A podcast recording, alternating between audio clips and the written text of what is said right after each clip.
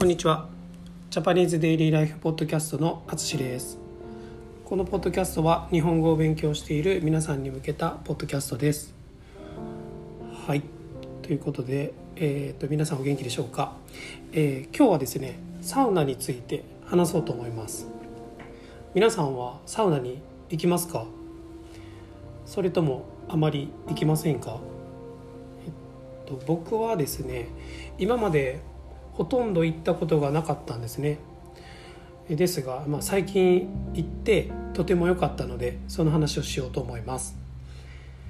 先に簡単にサウナの説明をするとサウナはフィンランドですね。フィンランドの国が発祥とされるようですね。フィンランドで始まったようです。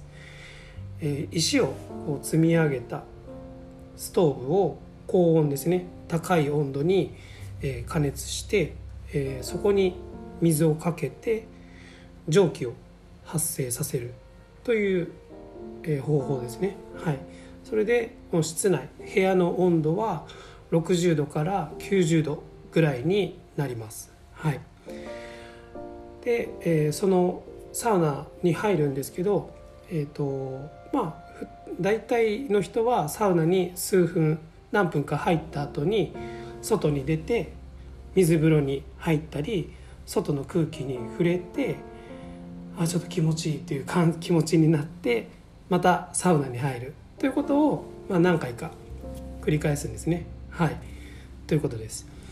で、えーとまあ、これによって、まあ、体の中はアドレナリンがたくさん出ている興奮状態ですねちょっとこう気持ちがこう興奮している、まあ、高まっているような状態なんですけど体の外は、まあ、外の気温に触れているのですごくこうあったかい状態と冷たい状態と両方があって、えー、体はすごくリラックスするという、まあ、すごい特別な状態が生まれるんですね。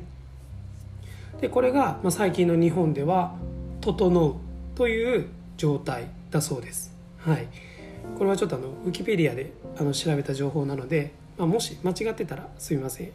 はい、なんですけど、まあ、あのサウナに行っている人はそのとても気持ちいい状態がある。ということは知っていると思います。えー、そうですね。日常ではちょっとこう味わうことのない何て言うんでしょう。この脱力感。こう力が抜けた感じですね。はい、とか開放感。こうストレスがない。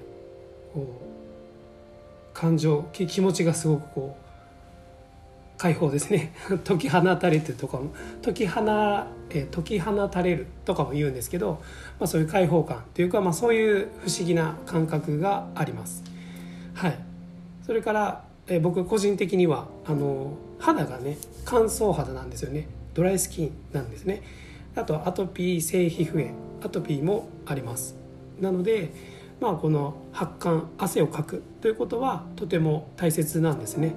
ですので、まあ、僕にとっては健康でいるための良い方法だと思います、まあ、こういう体も、えー、気持ちもねリフレッシュできるサウナですね、まあ、もし行ったことがない人は是非行ってみてください。